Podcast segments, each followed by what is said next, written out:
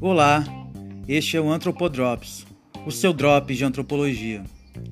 Neste episódio, vamos abordar as diferenças entre o conceito de divisão social do trabalho em Durkheim e o conceito de relações sociais de produção em Marx. Quando Durkheim fala em divisão social do trabalho, ele se refere a uma especialização de tarefas. O aumento progressivo dessa especialização seria uma característica das sociedades modernas industriais, responsável pelo desenvolvimento da individualidade e por um tipo de coesão social baseada na interdependência econômica entre os indivíduos, a qual chamamos solidariedade orgânica. Para o autor, a própria diferenciação entre patrões e empregados corresponderia a uma necessidade de organização social, característica das sociedades modernas.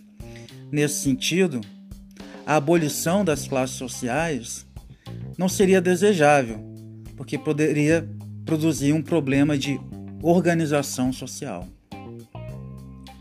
Já o conceito de relações sociais de produção em Marx vai além da ideia de especialização do trabalhador. Fulano faz isso e Beltrano faz aquilo.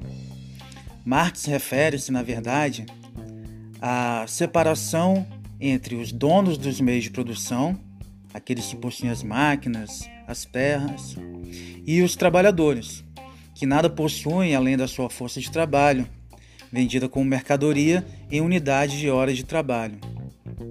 Como exemplo de relações sociais de produção, temos a servidão feudal. Um outro exemplo de relação social de produção é o assalariamento, típico das sociedades capitalistas.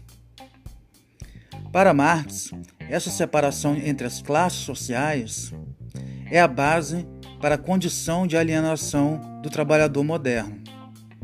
Mas o conceito de alienação fica para outro episódio. Eu sou Márcio Filgueiras antropólogo, professor do IFES Campus Piuma e pesquisador do GETAP, Grupo de Estudos Territoriais e a Atividade Pesqueira.